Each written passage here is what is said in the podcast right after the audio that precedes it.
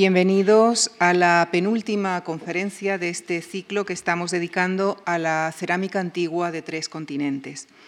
Después de haber eh, analizado sus orígenes europeos, en esta ocasión la profesora Isabel Cervera, a quien agradezco en nombre de la Fundación Juan Marc que haya aceptado nuestra invitación, nos llevará hasta la cerámica de China. Isabel Cervera dirige el Instituto Confucio de Madrid y es profesora titular del Departamento de Historia y Teoría del Arte de la Universidad Autónoma de Madrid donde también es miembro de su Centro de Estudios de Asia Oriental. Entre sus trabajos de investigación ha dedicado varios artículos a la cerámica china, como el titulado La cerámica como soporte pictórico. Entre sus libros se cuentan Arte y cultura en China, conceptos, materiales y términos de la A a la Z y el arte chino. Les dejo con ella, con la profesora Isabel Cervera, en la conferencia que ha titulado Cerámica y Cultura en China. Muchísimas gracias.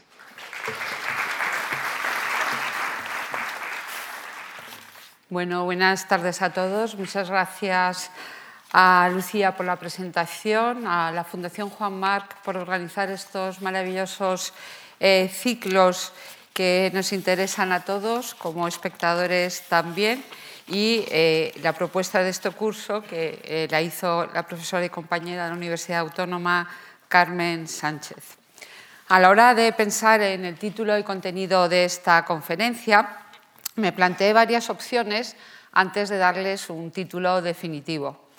Eh, la densidad del tema principal del curso, la cerámica y el contexto geográfico e histórico China, componían un difícil dueto de presentar en el tiempo del que dispongo. Por otra parte, la síntesis de temas tan amplios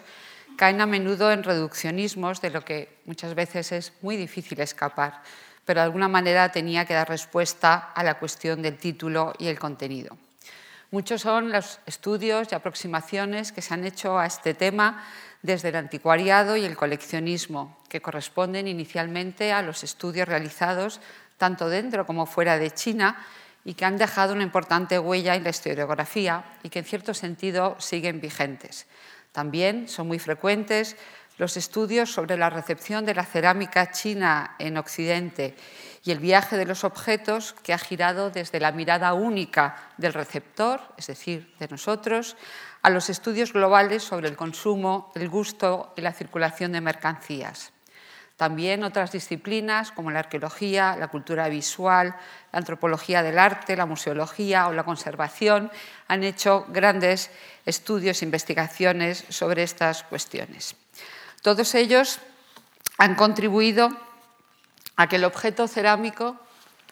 deje de ser un vivelo en una estantería doméstica o de un almacén de un museo,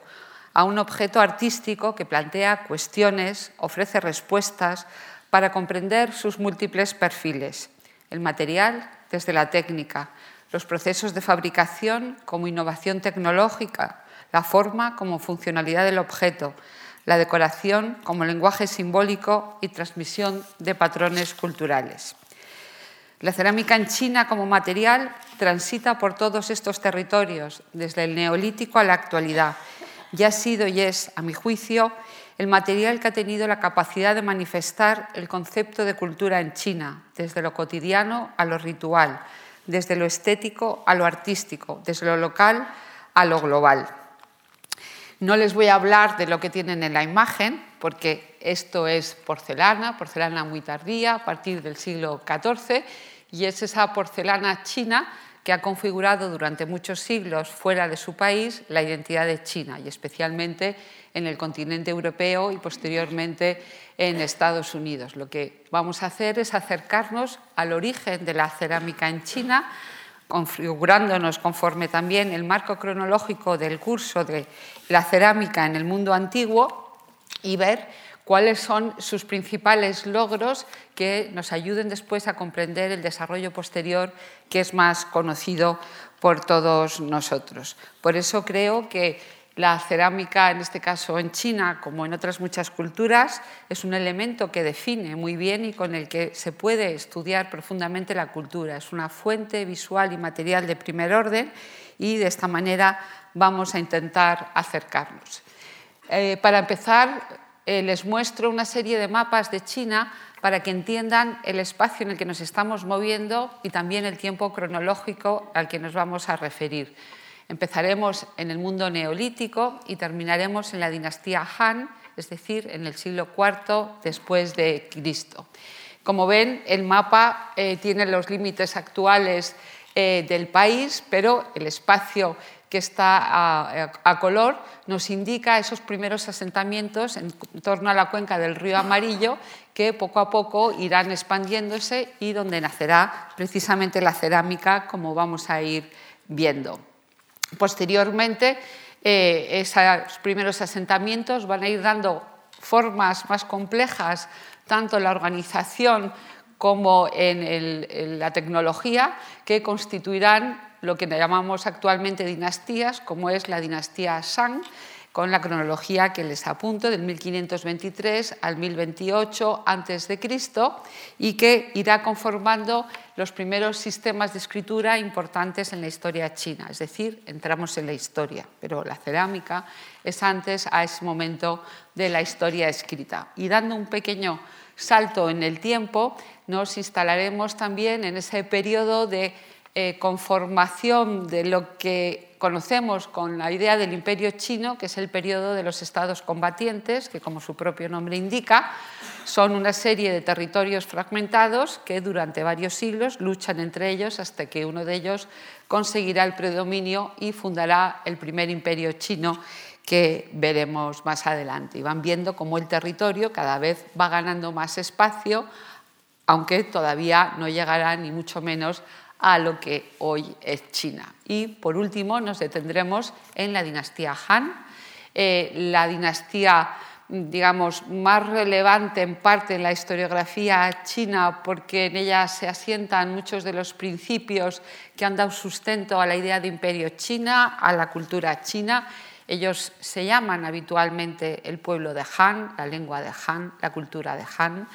Eh, por lo tanto, su importancia es absoluta. Tendrá dos capitales, una es Chang'an, la actual ciudad de Xi'an, y otra es Luoyang, que dará nombre a su vez a dos divisiones cronológicas, que es Han del oeste, con la capital en Chang'an, que está más al oeste, y Luoyang, más al este, que dará nombre a la capital del este. Es una dinastía en la que hay también ya una expansión territorial importante por la zona septentrional, ven el límite de la Gran Muralla, la península de Corea y por la zona sur lo que es el actual Vietnam, aunque todas estas regiones del oeste quedan todavía sin anexionar y que serán anexionadas a lo largo de la historia y en diferentes periodos.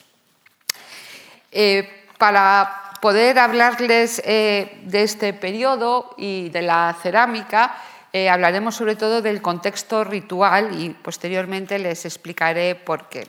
Ahora verán que hay una imagen muy contemporánea que es del artista chino Ai Weiwei,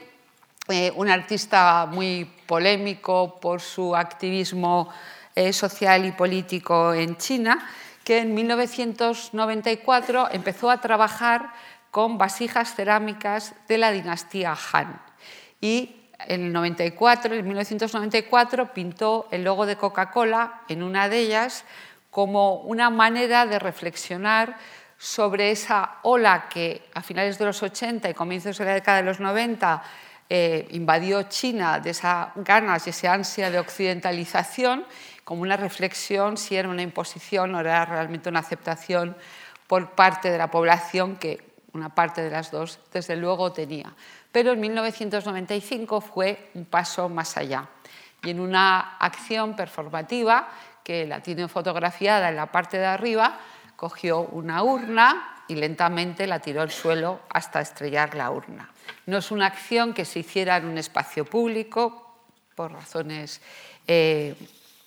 políticas evidentes, sino en un espacio privado. Y lo que hizo es documentar la acción, que es lo que fue privado. Fue extraordinariamente eh, escandaloso esta acción, para muchos subversiva y muy controvertida en, sus múltiples interpretaciones. Pero en realidad eh, la intención de Ai Weiwei era más llamar la atención sobre el estado del patrimonio en China, los problemas que tenía de protección, la gran destrucción de patrimonio que se había realizado durante las décadas anteriores en China y la fragilidad también de la cerámica en un nuevo mercado florecente de anticuariado que parecía no tener ningún control. La pregunta es evidente, ¿era un original? ¿Era una copia? Él la compró pensando que era una copia, un original. Son preguntas que tampoco se han contestado de una manera muy clara y que desde su idea nos remiten también al concepto de obra original o copia como el objeto artístico que vamos a ir viendo también en las coordenadas del mundo antiguo en China. Dejamos a Weiwei y nos llevamos las imágenes al neolítico. La cerámica en China, como en otras latitudes que ya hemos visto eh, estos días atrás, en el mundo mediterráneo, su origen está muy ligado a la alimentación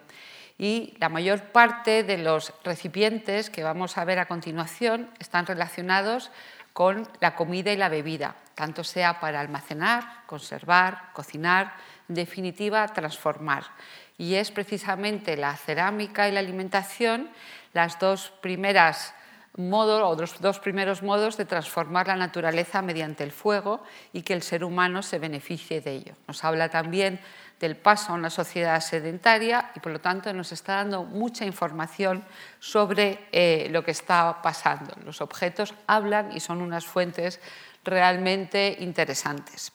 Lo que es importante también señalar es que el conocimiento de toda esta producción cerámica que vamos a hablar a lo largo de esta conferencia no es un conocimiento antiguo, sino que es relativamente moderno porque en la tradición china todos estos objetos que vamos a ver solo se han conservado en el interior de las tumbas, forman parte de los rituales funerarios. Y ese tipo de eh, objetos eh, eran reservados o digamos no eran em, tocados hasta que la arqueología como ciencia se introduce en China y a través del trabajo de los arqueólogos se inicia el descubrimiento de muchos yacimientos, a veces por casualidad, a veces también por conocimiento oral, que va permitiendo sacar esa cultura material de unos tiempos, como he dicho antes, ágrafos, que permiten dar dotaciones cronológicas mucho más precisas a tiempos que estaban envueltos en el misterio.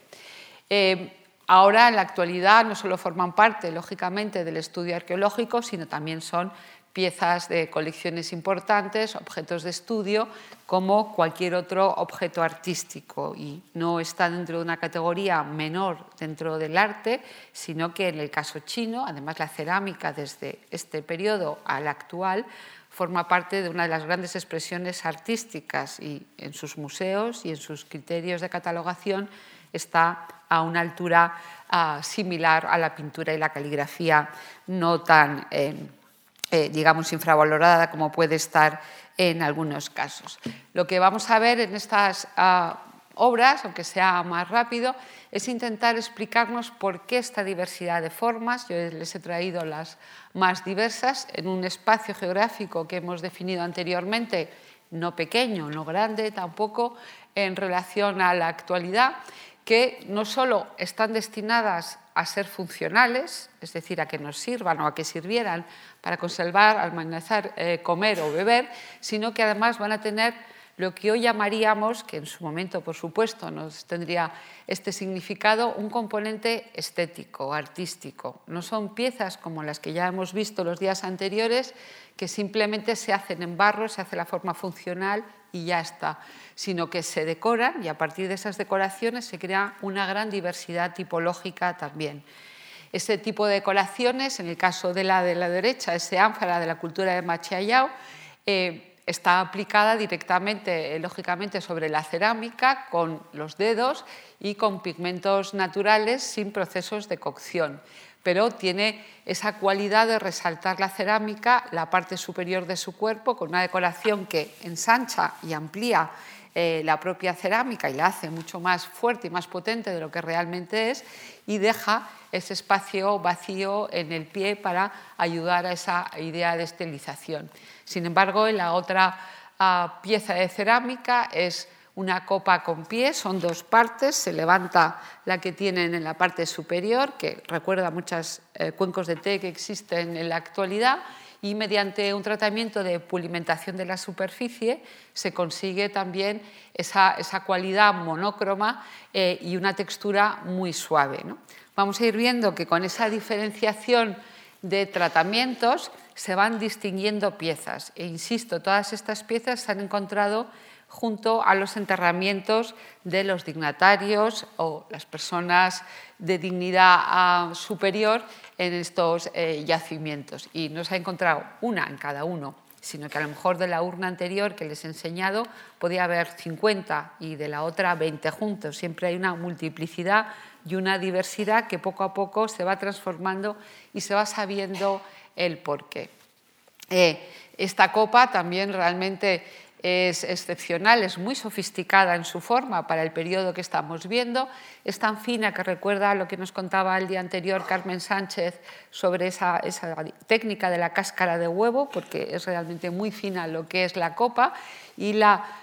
complejidad que tiene ese pie, donde incluso hay estas orodaciones que permiten también ser transparentes. ¿no? ¿Por qué se complican, si podemos hablar así, tanto para hacer algo que es puramente funcional. Eh, otro tipo de piezas que vamos a ver muy comunes son los trípodes, que también tienen una gran diversidad. Trípodes como el de la izquierda de ustedes, que tienen también cada uno su propio nombre en chino, según la forma que adquieren. Se lo he puesto ahí simplemente como un dato que vean eh, el estudio de la cerámica, como hay en este caso esta cerámica pintada con un diseño que es ornamental, que tampoco está narrando nada, ni tiene iconos que, eh, aunque sea difícil de interpretar, van a ir apareciendo en otros lugares, y en la otra, como a esa parte funcional y formal del trípode se le van añadiendo un asa, un pitorro, un vertedero, en fin, y que lo que es en este sentido para calentar bebidas, además ahí también después es para verter eh, la comida, ¿no? la bebida en este caso.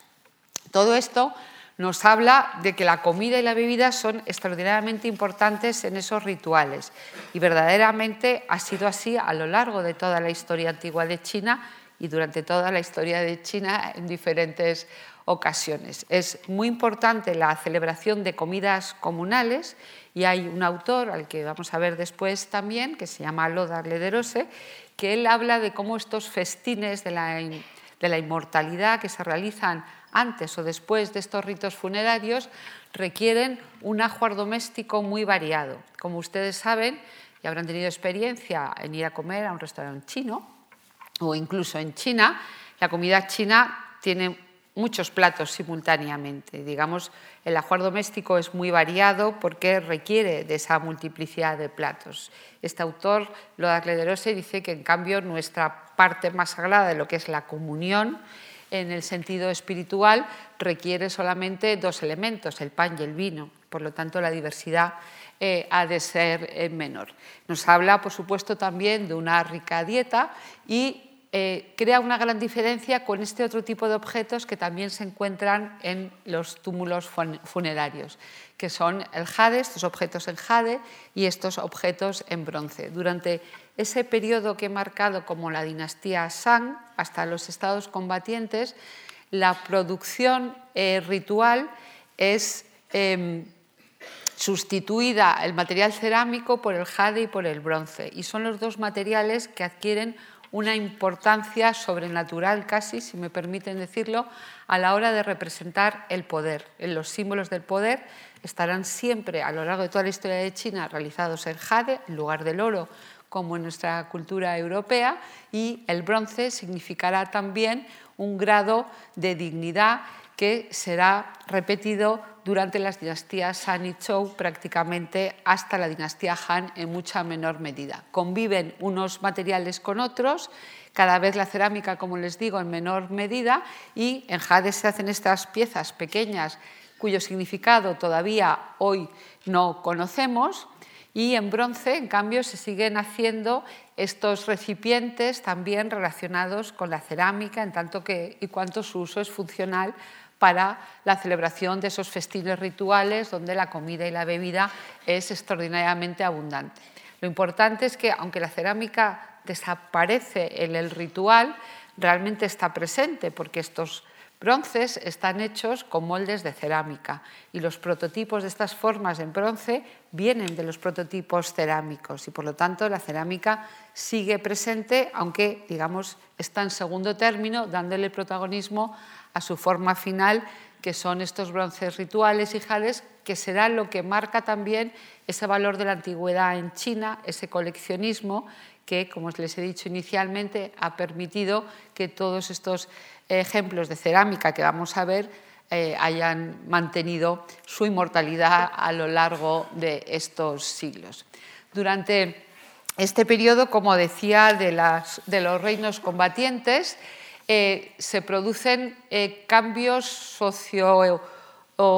políticos extraordinariamente importantes y un poco antes, en el siglo VI, pero también en este periodo político desmembrado, se eh, desarrollan en China las corrientes de pensamiento más importantes como son el taoísmo y el confucianismo, que tendrán una impronta decisiva también en el ritual y que veremos a lo largo también de estos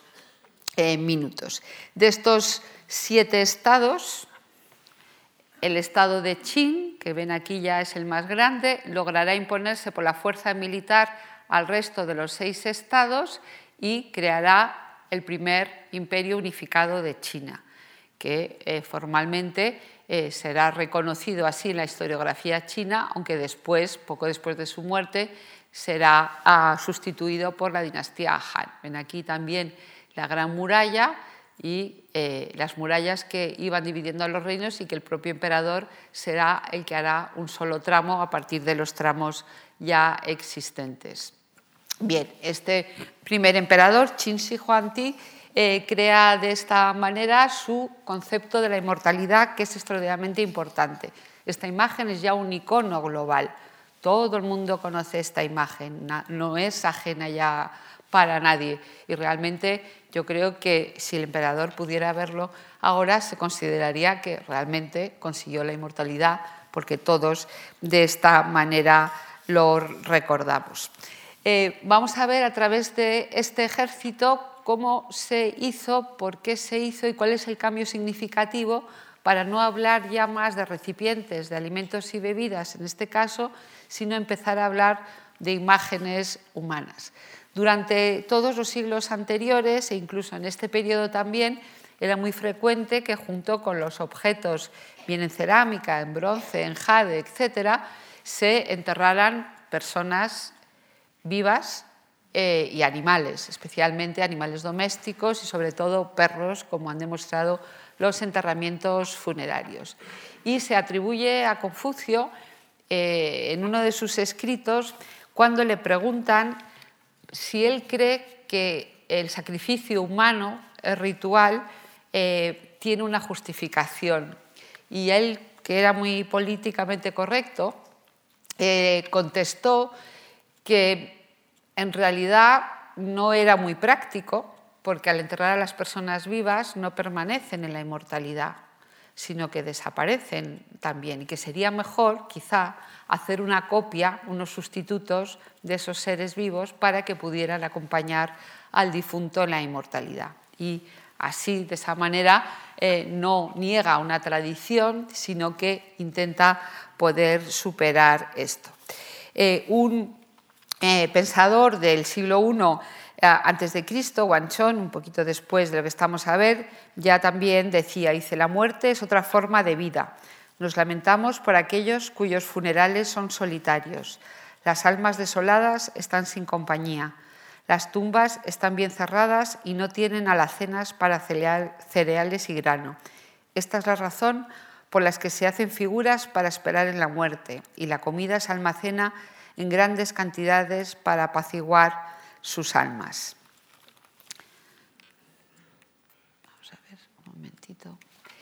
Dentro de la tradición china, eh, o del pensamiento, digamos, más antiguo de China, sobre el que después ha vertebrado todo el ritual funerario y, los escritos confucianos y otros, ellos piensan que estamos compuestos de dos principios. Uno es el Hun y otro es el Po. El Hun es el principio espiritual y el Po es el principio corporal. No es el yin y el yang, no es la misma idea, porque el Hun puede tener su yin y yang y el Po también puede tener yin y yang. No es esa misma idea, aunque hay esa dualidad. De manera que cuando eh, lo material finaliza, ese último aliento, que es el Hun, inicia un viaje eh, que tendrá retorno, un viaje hacia mundos donde seres fantásticos, etcétera, le conducirán al paraíso de los inmortales. Una vez transitados esos diversos paraísos que la literatura y el mito irán narrando y transformando,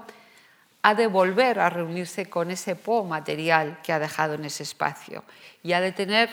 derecho a lo que ha tenido en vida, es decir, a su ejército en el caso del emperador, a sus siervos, a sus mujeres, a sus animales, a sus riquezas, a todo lo que es la vida cotidiana para cada uno de ellos. Pero también a veces lo que les gustaría que hubiera sido su vida, ¿no? porque es una forma también de, entre el mito y la ficción, poder crear una realidad que hoy llamaríamos, en cierto sentido, virtual. Eh, esta, esta, idea es lo que subyace, en definitiva, en la creación del mausoleo de Qin Shi Huangdi. El emperador eh, sostuvo el poder de su reino en el ejército y en eh, la ejecución de una ley penal tremendamente severa que hacía que fuera un soberano no muy estimado por su pueblo. Él lo sabía también por otra parte y una de sus obsesiones era conseguir el elixir de la inmortalidad. Eh, no lo consiguió, obviamente, y murió en una búsqueda ah, de, ese elixir y tuvo que volver a su ciudad eh, escondido entre pescados para que el olor no manifestara que el emperador había muerto, pero en fin, por las dificultades que tenían de reinado, y finalmente eh, llegó a su lugar de enterramiento. Es un lugar de enterramiento que él eligió y él eligió cómo quería ser ese enterramiento, es decir, que se encarga en vida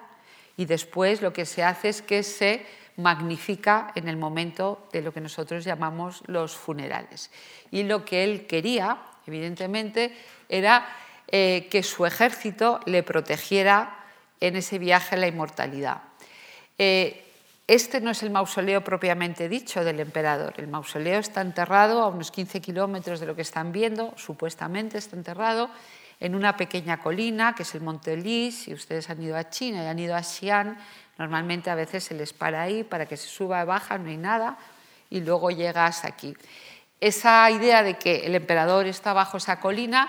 eh, se debe a una fuente histórica del siglo I a.C., de Sima Qian, un historiador eh, de la dinastía Han que describe lo que ha oído y le han contado otras generaciones de lo que pasó en el momento de enterramiento del emperador. Digamos, describe un mundo fantástico que no sabemos todavía si existe, porque no ha sido enterrado, no ha sido excavado, perdón. Bueno, no sabemos si ha sido excavado o no no sabemos nada, en definitiva, ¿no? porque cuando le preguntamos a los especialistas, a los arqueólogos chinos sobre la cuestión, los que yo he tenido ocasión de preguntar mm, siempre me han dicho, bueno, como es mejor esperar, porque así dentro de 30 años, cuando esto esté ya un poco rentabilizado, hacemos el siguiente esfuerzo arqueológico. En fin, son contestaciones también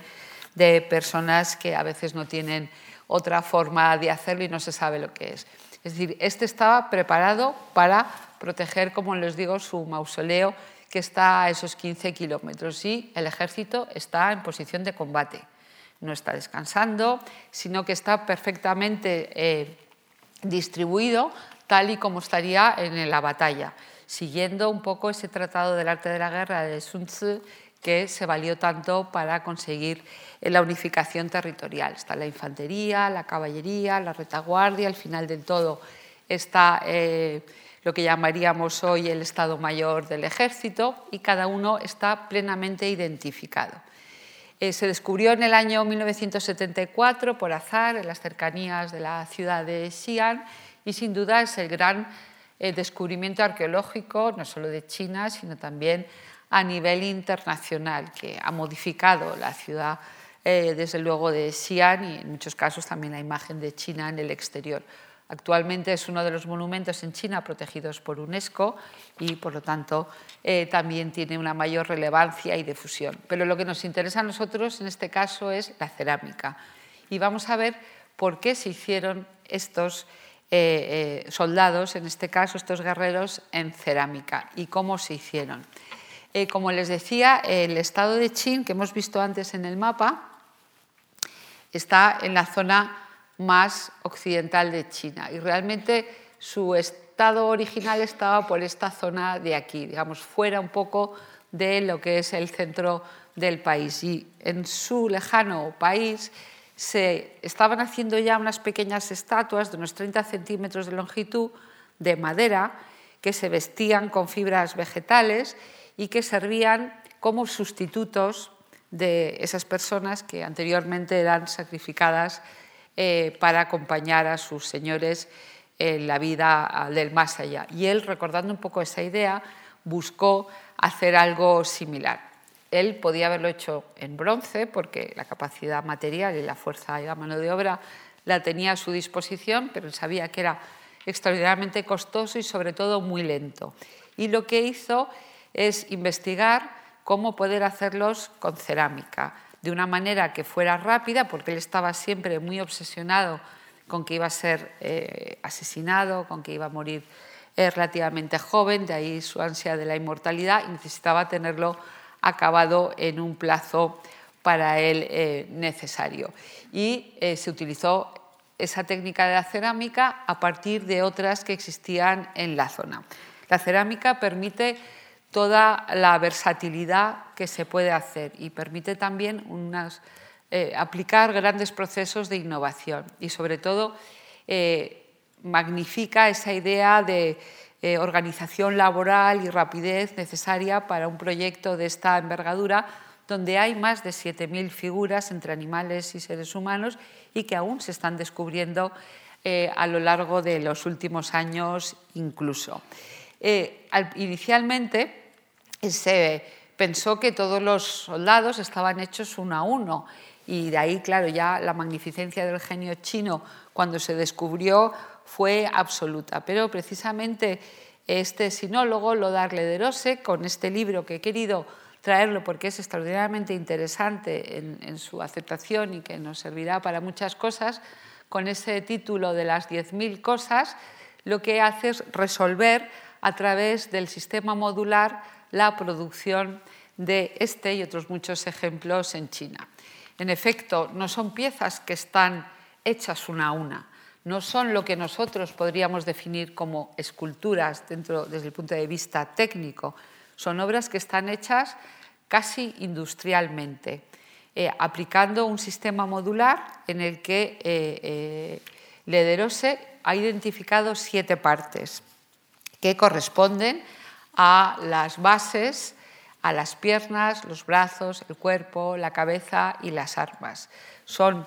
moldes que se hacen separadamente y que luego se ensamblan, con lo cual el proceso de producción es muy rápido, pero se necesita una organización realmente estrecha. Y después se van individualizando con retoques personales a veces en el rostro o implementando todo lo que son las armaduras y por supuesto las armas. Las cabezas están hechas aparte, después se fijan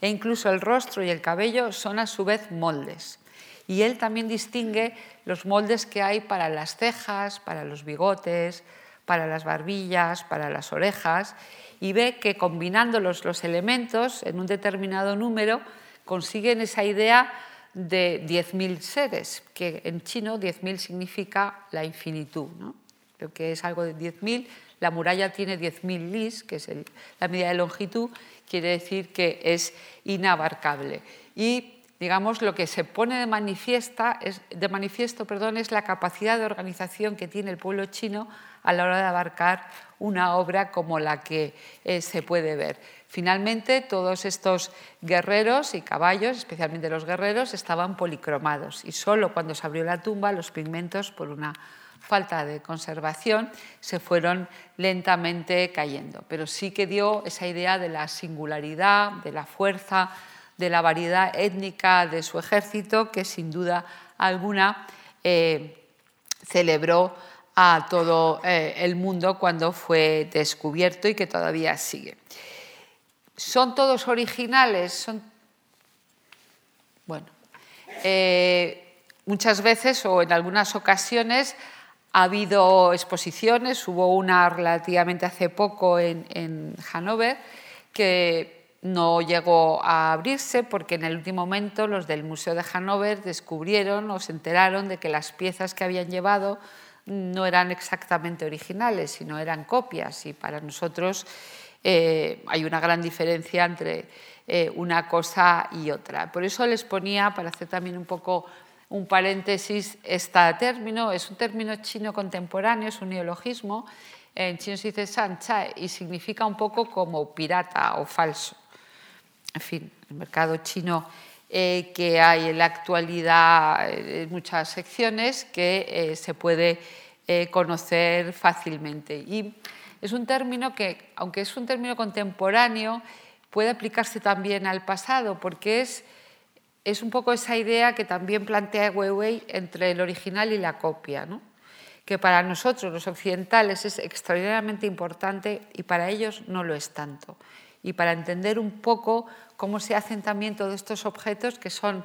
prácticamente iguales, pero tienen algo distinto que a su vez les da esa originalidad o ese sentido único. El término Sánchez sobre todo se aplica en la actualidad a la industria eh, de los teléfonos móviles, a la industria electrónica en general, en las ciudades productivas del sur de China, y sirve para llamar a aquellos eh, productos que a partir de un original han podido mejorarlo y hacer otro distinto. No es la idea, por ejemplo, del, del Apple, ¿no? del, del, iPhone, perdón, del iPhone 7, pues hay otro que llaman en China iPhone y entonces cuesta 40 mm, veces menos. ¿no? Y digamos, eso es una, una imitación burda que se salta todos los derechos legales, etcétera, etcétera no estamos refiriendo a esa parte. Eh, donde se construyen los iPhone en China, eh, digamos, ellos conocen la tecnología, todos los componentes que terminan después ensamblando quizás en otro sitio, y lo que hacen es ver las deficiencias que puede llegar a tener ese modelo de iPhone, por ejemplo, y añadirle lo que Apple no quiere, pero saben que técnicamente se puede y de esa manera crean un modelo nuevo. Por ejemplo, hay un caso muy fácil.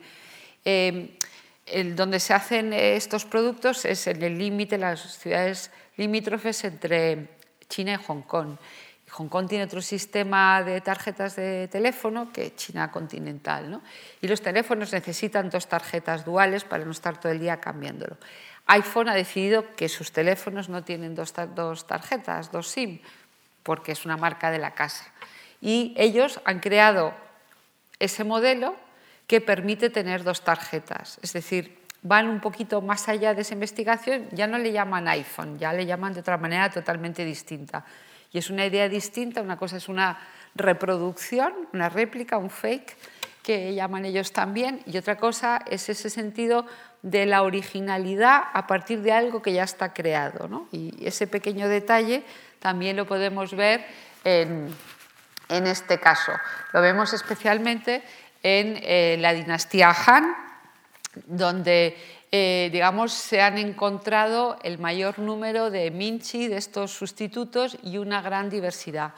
Como les he dicho antes, la ah, tragedia del primer emperador de China precisamente es que al poco de morir su tumba va a ser asaltada, aunque después quedará ah, para la eternidad, y eh, tras una guerra civil se produce eh,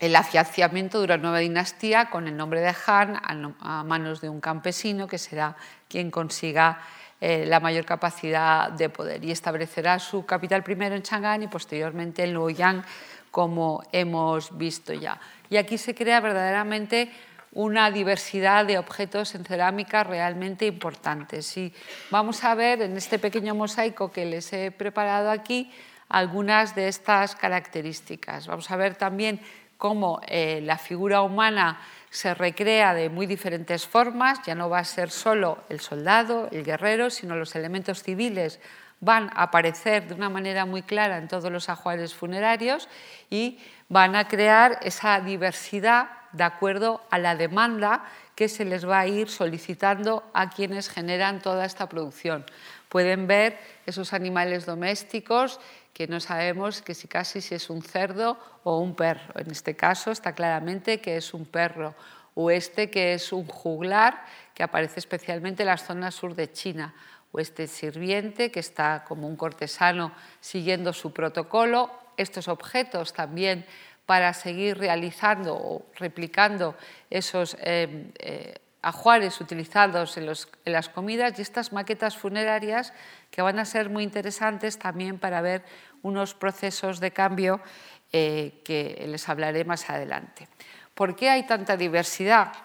Porque el mercado es muy amplio. Durante la dinastía Han, ese momento donde se estabiliza eh, el país, lo que llamamos el, país de China, aunque hay también muchos elementos y momentos internos de guerras, eh, el desarrollo económico y la expansión permite también una mayor riqueza y la diversidad de, clases sociales que irán demandando cosas distintas. Por un lado estará la corte y todo ese mundo cortesano alrededor, por otro lado estarán los funcionarios, los letrados confucianos que emergen durante la dinastía Han y van a tener un gran poder en la corte y posteriormente en toda la historia de China. También estarán los terratenientes agrícolas que su riqueza está en la tierra y en la explotación de la tierra y el ganado. Habrán los comerciantes que se enriquecen con el monopolio de la sal y con otros, los que viven en las fronteras, en fin, que se diversifica y por lo tanto lo que podríamos llamar el mercado también tiene que diversificarse. Por eso les traía esta imagen contemporánea también en la que verán objetos eh, zapatos, especialmente bolsos, pero también ropas, etc. Y todos están hechos en papel. Pertenecen a una coleccionista de Hong Kong que lo dejó también, lo hizo un préstamo para una intervención de un artista contemporáneo y lo que ella ha ido es coleccionando los objetos que se hacen para eh, quemar el día del de, fallecimiento, ¿no? bien sea en la incineración, que es lo que se hace habitualmente ahora en China, o en el caso de Hong Kong todavía se permiten otro tipo de enterramientos. Y como verán, según tus posibilidades, puedes hacer copias de Hermès, de Gucci o de Barberries o de otros, o puedes ir a una gama más baja, que son estos eh, teléfonos móviles que ya son muy, muy, muy antiguos, o ese dinero que en China se llama dinero de los muertos y que estos son renminbis, la moneda china, pero hay dólares, euros, yenes japoneses, cualquier otra. Y son puestos actualmente en las calles de China. No es algo del pasado, sino es cómo esa tradición se va renovando, se va interpretando y la sustancia permanece, aunque todo lo que sea esa apariencia formal vaya cambiando. Por eso podemos entender cuando veamos toda esta diversidad voy a intentar explicar también, es por qué o cómo existen estas diferencias. En estos primeros enterramientos de la dinastía Han del Oeste, cerca de Chang'an, de la actual Xi'an, encontramos fundamentalmente enterramientos imperiales. Hay 12 muy importantes, cada enterramiento eh, tiene diferentes partes. Por un lado está el mausoleo del emperador, por otro lado está el de su mujer, digamos, el de la emperatriz oficial, eh, en menores eh, dimensiones y después estarán los diferentes miembros de la familia en distinto grado de parentesco. Y van a mantener en sus ajuares funerarios eh, digamos, el aspecto protocolario que les corresponde y las jerarquías que también son propias de su mundo, porque esa jerarquía y ese mundo va a ser eh, repetido, replicado supuestamente en la inmortalidad. Y por tanto los emperadores, especialmente en esos primeros momentos de asentamiento de las dinastías y varios momentos que hay también de problemas políticos, el ejército es un elemento importante para salvaguardar su inmortalidad. En este caso se sigue esa tradición que hemos visto en el de Qin Shi Huangdi, pero la escala ha reducido en tamaño considerablemente y se dejará acompañar, como vamos a ver, por elementos también de la vida civil. Hay muchos soldados, muchos animales y también esta idea de la repetición y de la multiplicidad de los elementos dentro del contexto chino es su idea de monumentalidad. No es como nosotros, que puede ser un monumento de piedra y en tamaño grande, sino es esta idea de muchos repetidos crean esa idea que para nosotros significa el concepto de monumento y especialmente la antigüedad. Todas estas eh, figuras que vamos a ver a continuación están hechas de la misma manera que les he indicado anteriormente, es decir, con moldes, moldes que son bivalvos, son longitudinales el corte, eh, se pegan y se les añaden las manos, los brazos y cualquier otro aditamento, bien mediante tratamientos decorativos, bien mediante la implantación de algunos otros elementos también cerámicos que vamos a ir viendo. En este caso es, como decía, esa idea de la multiplicidad de los guerreros. Hemos visto la infantería eh, en la imagen anterior, en este caso es la caballería en esta imagen múltiple que yo he creado, pero que existe en la realidad, en la que bueno, se va viendo cómo cada vez también los artistas van perfeccionando lo que es la idea de verosimilitud y la idea de realismo, tanto en el mundo animal como en el mundo humano. Pero lo que no intentan, y eso es algo que es constante también en, eh, en la estética en China, es hacer imitar. Digamos, ellos interpretan la realidad más que hacer esa mímesis que es propia de nuestra tradición y lo que vamos a ver es que representan tipos. No están retratando a tal emperador o a tal personaje, sino son prototipos que definen a través de su indumentaria, de sus signos externos, qué lugar ocupan en la sociedad una sociedad altamente jerarquizada por el sistema confuciano. Junto a estos ejemplos que hemos visto anteriormente, se han encontrado en, la final de la década de los 80 en un yacimiento que se llama Yanlin, también en la misma zona, este, este enterramiento que es muy curioso porque es la primera vez que se observan a personas desnudas, eh, hombres, como pueden observar, eh, son tamaño, llegan a 60 a 70 centímetros frente al 1,80, por ejemplo, de los guerreros de Xi'an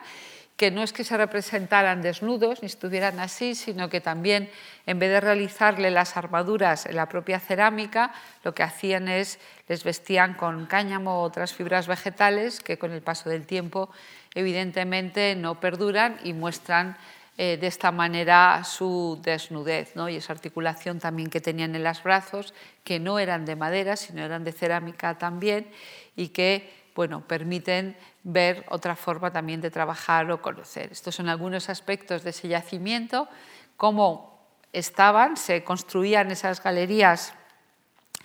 entre las filas de, los soldados, en este caso de infantería, que eh, digamos ayudaban después posteriormente también a su sujeción, los movimientos de tierra, en fin, el paso de los siglos eh, deja que normalmente lo que se encuentra es esto, y esto es un poco una recreación que se ha hecho posteriormente para ver cómo a partir de algunos se podían encontrar. Esto significa que hay un trabajo eh, para los arqueólogos, los restauradores y los conservadores tremendamente eh, alto en China y en la época de los 70, en el 74, cuando se descubrió los guerreros de Xi'an,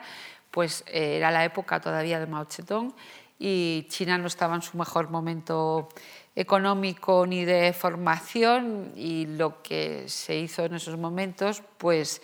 no corresponde a nuestros estándares de conservación y restauración, por decirlo así, y eh, muchas veces se mezclaron los originales con las copias, incluso algún original se hicieron moldes de copias,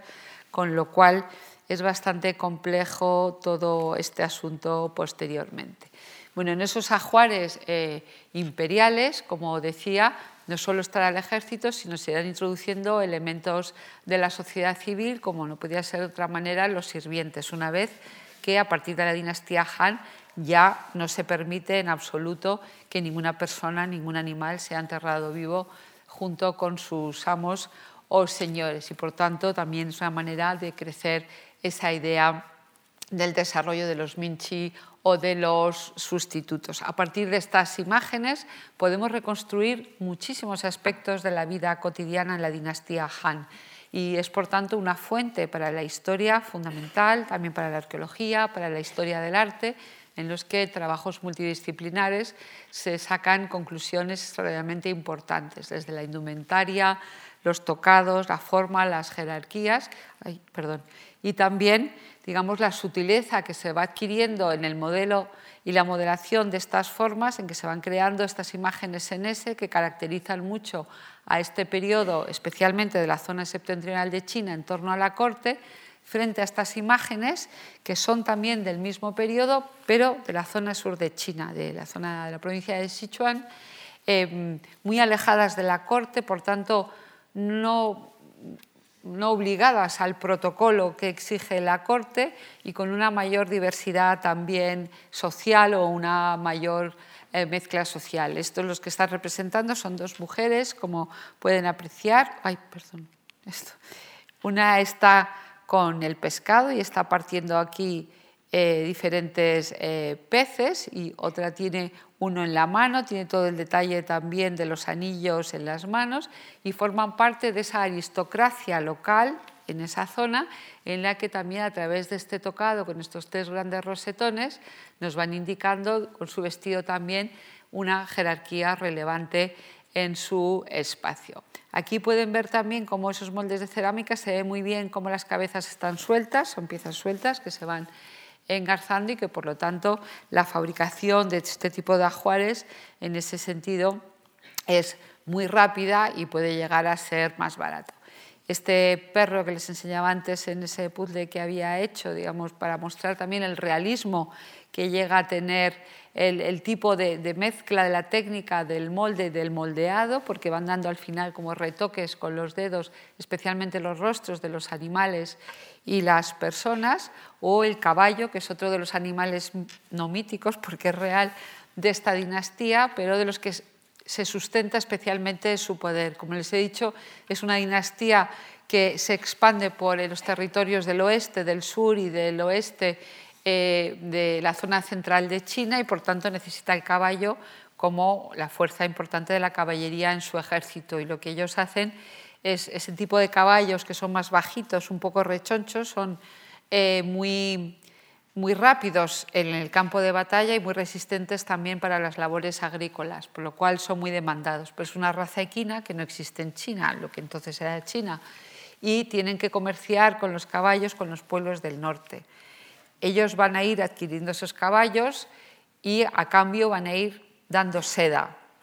que será el origen de esos intercambios comerciales que en esta misma dinastía inicia lo que después hemos llamado los caminos comerciales de la ruta de la seda, ¿no? y que quedan aquí también eh, expuestos. Y el caballo, en el caso chino, también es el animal que significa el oeste, pero en los ajuares de la dinastía Han tiene una especial relevancia por la importancia que significa la posesión de estos caballos.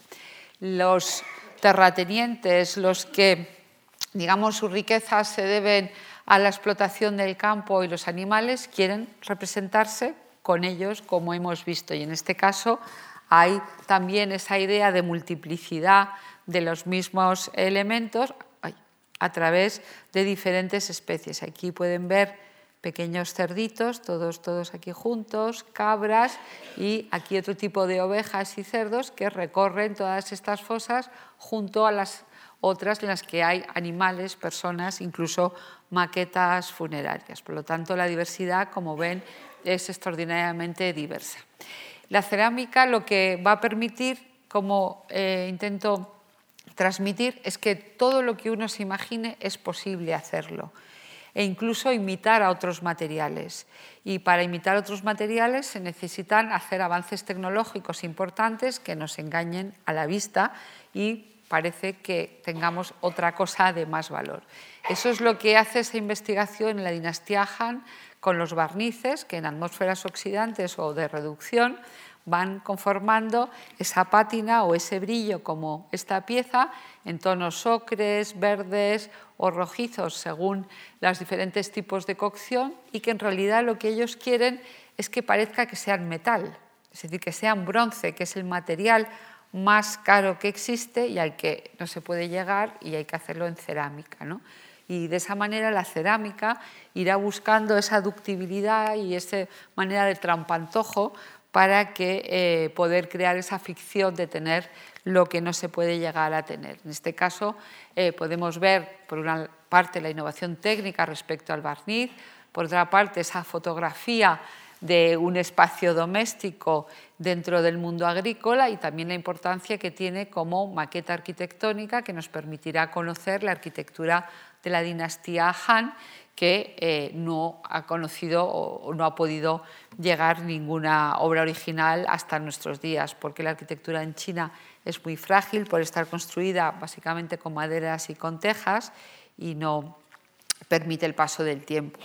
A esta sofisticación desde el punto de vista de la técnica, con esos primeros esbozos y trabajos de los barnices, hay también esta sofisticación formal. ¿no? estos comerciantes que no son letrados, es decir, no son personas cultas, que no son tampoco personas que forman parte de la corte, no son tampoco parte del ejército, que se han enriquecido eh, a veces precipitadamente o no, quién sabe, y que eh, demandan un tipo de eh, objetos donde se manifieste ese lujo, ese exotismo con este tipo de roleos vegetales que simplemente manifiestan un diseño decorativo en esta pieza que es compleja porque son tres piezas, está también por aquí abierta y se eh, pueden eh, separar porque es un recipiente para cocer al vapor. Por lo tanto, tiene esas tres piezas para poder hacer ese tipo de cocina a vapor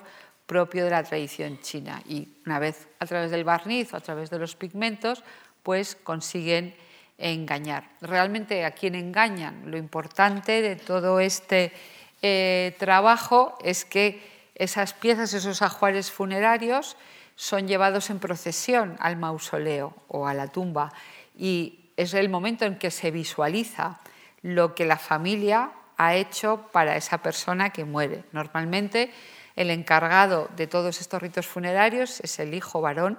mayor. Si no hay un hijo varón es una desgracia y, es bastante problemática la cuestión, pero con esa manifestación de poder en esas ceremonias, eh, el hijo, digamos, visibiliza delante de la sociedad su buena piedad filial dentro del ámbito confuciano y cómo sabe cumplir los deberes que le corresponden en esa situación. Y por lo tanto, cuanto más riqueza se muestre, más valor va a tener después él socialmente y va a ser mejor tratado y educado. Incluso ha habido momentos en la historia de China que el exceso de los ajuares funerarios ha obligado a, a publicar leyes para frenar el gasto tan tremendo que podía llegar a suponer y que costaba muchas veces la ruina de muchas familias. Solo de esa manera se puede entender también que se quiera visibilizar todos estos aspectos, si no es que van a ser realmente visibles exteriormente. Este es un ejemplo de, también es un fanju, se llama en chino porque es, bueno, es una cuadrado, es una botella cuadrada, por eso se llama así, con tapa, y es una tipología que en este caso no es original de la cerámica, sino del bronce y es un poquito esa vuelta. Si la cerámica dio paso a los primeros prototipos del bronce, finalmente el bronce, digamos, será el modelo para copiar, imitar, hacer estos anchae antiguos eh, eh, de la misma manera. Y lo que van es, a través de, eh, de la pintura, pues incluso van a ir imitando las argollas y todos los elementos que son propios de la decoración de los bronces, igual que esas formas. Y de esa manera, digamos, se gana en prestigio también y en visibilidad. Este bronce es también de la misma época, son bronces y piezas de la misma época, porque evidentemente también había gente que tenía la capacidad de poder adquirir cosas más caras, como pueden ser estos objetos en bronce o en jade, aunque si bien la mayoría ah, podían ser así. Otra forma muy sofisticada, como ven, es esta ánfora muy caprichosa que se llama capullo, como el de la crisálida,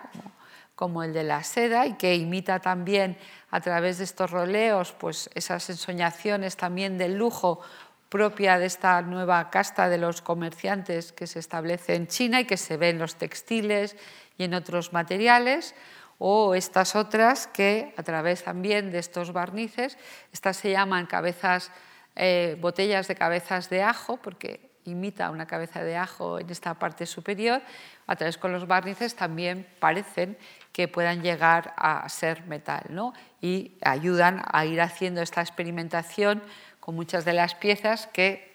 eh, será la base que posteriormente les lleve al conocimiento de la porcelana algunos siglos después. En este caso, este barniz oxidante en verde es un objeto muy curioso porque es una maqueta de una estufa donde por aquí se metía el combustible,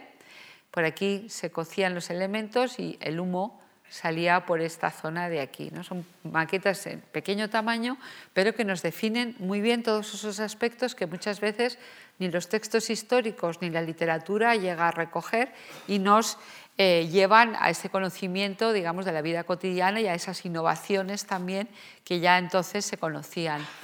junto con estas obras, estas, estas maquetas de cosas prácticas, como la que acabamos de ver, hay otras que simplemente definen el lujo y la fantasía. Y estos son un tipo de lámparas de aceite que se llaman árboles del dinero y que eh, parece que ayudaba en la colocación de los rituales pues a mejorar las condiciones económicas eh, de la familia. Muchos de ellos estaban hechos en bronces, pero hay algunos también, como el caso que les muestro en, cerámica barnizada o estos juegos, que son unos juegos de mesa, porque claro, la inmortalidad es muy larga y hay que entretenerse. Y, estos son de hueso, las piezas son de hueso y esto es un tablero eh, de, de, cerámica, de un juego parecido al que hoy es el Go, pero con algunas diferencias. O estos pozos, que también nos están hablando de los adelantos que se están haciendo en el desarrollo agrícola del país y que empiezan a servir también para ser soporte ya de narraciones. Ya no son solo elementos ornamentales, sino en este caso aparecen animales que se refieren al mundo mitológico y que son constantes en muchos de estos objetos según también las zonas y que ayudan también a dar más valor a la cerámica al ser un soporte o el primer soporte de esas narraciones que primero van a ser pequeños iconos y vamos a ver después cómo se harán en, eh, más extensas y mucho más narrativas literariamente. Eh, en este caso, eh, esta maqueta es una torre de vigía, a veces son un granero, barnizada también en verde, de la dinastía Han, que alude a esos territorios fronterizos donde hay que tener una especial eh, vigilancia y son las únicas tipologías arquitectónicas en China que se desarrollan en vertical. Todas las demás lo hacen en horizontal y verán lo que les recuerda.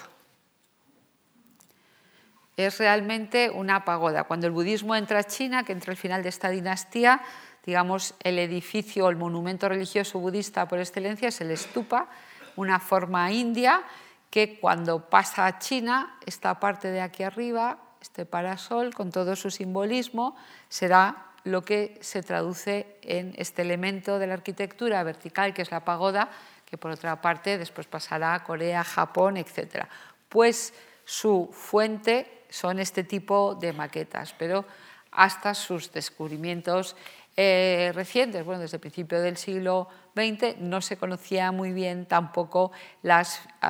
las afiliaciones o la genealogía claramente de la pagoda. bueno, es una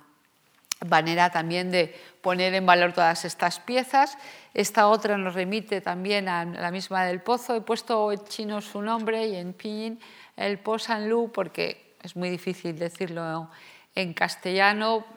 Eh, es como la montaña el camino de la montaña mágica, más o menos, o de la montaña espiritual, lo que es, a veces se traduce como un incensario, pero no se está quemando incienso en sentido estricto, sí hierbas aromáticas o plantas aromáticas y tiene ese efecto de montaña sagrada, como las cinco montañas de la tradición mitológica china, porque a partir de la dinastía Han, ese viaje a la inmortalidad, que se tardará más o menos en ir y volver, estará plagado de, una geografía mítica que ya será narrada en los textos. Y hay un clásico chino que se llama el clásico de los libros y los mares, que nos narra todos estos paraísos, los peligros que hay hasta llegar a esos países, los seres eh, fantásticos, reales, los ocho inmortales, que en todas estas piezas nos van dejando por primera vez esa huella visual, esa huella narrativa que la literatura está haciendo en paralelo, por lo que estas obras tienen esa doble capacidad de formar e, e informar. El modelo de Posanlu también más eh, frecuente es en bronce, son dos partes, se abre, se colocan aquí, como digo que no son incenciarios exactamente, y estos sí que son objetos que posiblemente están hechos solo para los rituales y no son objetos cotidianos como los que hemos visto. Esta es otra modalidad también de por para indicarles que en una diversidad geográfica tan amplia y con una densidad demográfica también eh, tan grande como podía ser entonces ya China, ni los mitos se interpretan de una única manera, ni los objetos tampoco. Por lo tanto, la diversidad y la variedad pueda ser eh, realmente hecha a medida del difunto del que lo solicita. Estos son algunos ejemplos de cómo finalmente a finales de la dinastía la cerámica también servirá para decorar como muros, como si fueran ladrillos, eh, estas piezas en las que hay una narración ya lineal muy clara, que servirán también para ser copiados en papel y para ser difundidos esa imagen, como las primeras reproducciones que se hacen, que son este tipo de ladrillos, como lo ven aquí, con el guerrero negro, que es uno de los animales que guarda las regiones del paraíso de los inmortales, a los que hacen las armas, y que van eh, después creando estos calcos, que es un papel como si fueran fotos, como cuando hacemos con una moneda, y que servirá para crear registros, los primeros registros tanto textuales como visuales de muchos textos e imágenes de la dinastía Han. En este caso son de eh, tumbas de funcionarios confucianos y por lo tanto lo que les interesa es contar digamos, las bondades del confucianismo y los hechos fundamentales que dignifican la piedad filial de un modo especial. Hay también en otros lugares de China escenas más cotidianas, como en este caso es una escena de mercado, que pueden ser tratadas. Esta es la visualización, una de las primeras visualizaciones que hay de lo que es el paraíso de los inmortales, con la diosa madre de Occidente aquí en el centro y con toda una reconstrucción arquitectónica muy interesante como fuente documental, con algunos detalles, aunque parece piedra, es cerámica. Y bueno, la muerte hay de todo también. Y esta es una de las pocas representaciones que hay eh, digamos, eh, de relaciones sexuales en el mundo funerario chino, que no tiene nada que ver con el eros y tanatos del mundo clásico, pero que es interesante para que vieran la diversidad. Finales de la dinastía Han, cuando el imperio chino se va resquebrajando por la potencia de muchos pueblos invasores, especialmente septentrionales, se va creando digamos, una mayor filtración de otras culturas limítrofes, como lo demuestran estas imágenes, que también son ladrillos en cerámica, en el que ya no solo se ha hecho ese modelado, sino lo que se ha hecho es utilizarlo claramente como un soporte pictórico. ¿no? Este es eh, digamos, el demiurgo que crea el mundo con la escuadra y el cartabón y eh, los animales mitológicos del cuervo negro y el sol y la luna. Y abajo es una escena doméstica de esas eh, territorios ya de las fronteras del mundo en el que se va a iniciar la ruta de la seda. A finales de la dinastía Han va penetrando también el budismo en China y la cerámica una vez más nos manifiesta esos momentos, en esos periodos eh, poco definidos cronológicamente entre finales de la dinastía Han y la dinastía Wei, una de las pequeñas que se instauran, pues encontramos este tipo de cerámicas ya mucho más elaboradas en las que aparecerán estos pequeños budas como ese inicio de esa aceptación de una tradición que viene de fuera y que va a ser incorporada y aculturizada al mundo chino y que después permitirá ir adoptando otros modos, otras modas, como la que se impone en China desde el siglo XVI con la fuerte demanda de las cortes y, eh, europeas durante los siglos XVI, XVII y XVIII y que formarán parte de la tradición cerámica china, de esa manera también de ir dando eh, respuesta a todas las demandas que existen. Bueno, ya para terminar, eh, una imagen, esa Coca-Cola, esa imagen de la Coca-Cola que hizo Ai Weiwei en el año 94, forma parte de la colección de un coleccionista suizo muy importante, Ulrich Sig, que está ahí en la imagen. Es un gran coleccionista de arte de los 80 y 90 en China y esta es una de las piezas icónicas de su colección. Y pidió permiso al autor para en 2004 repetir la misma acción que él había hecho en su momento. Ahora lo que está realmente, digamos, eh, destruyendo no solo es una urna de la dinastía Han, sino es esa intervención y ese sentido también de la copia del original, de los derechos morales del autor y de los derechos de propiedad, en este caso del coleccionista Olixir. Bueno, con esta em, obra que se llama Fragmentos de la Historia, pues quiero terminar mi intervención con esos fragmentos que he querido señalarles de la historia de esos primeros siglos de la cerámica en China como manifestación de su cultura. Muchas gracias.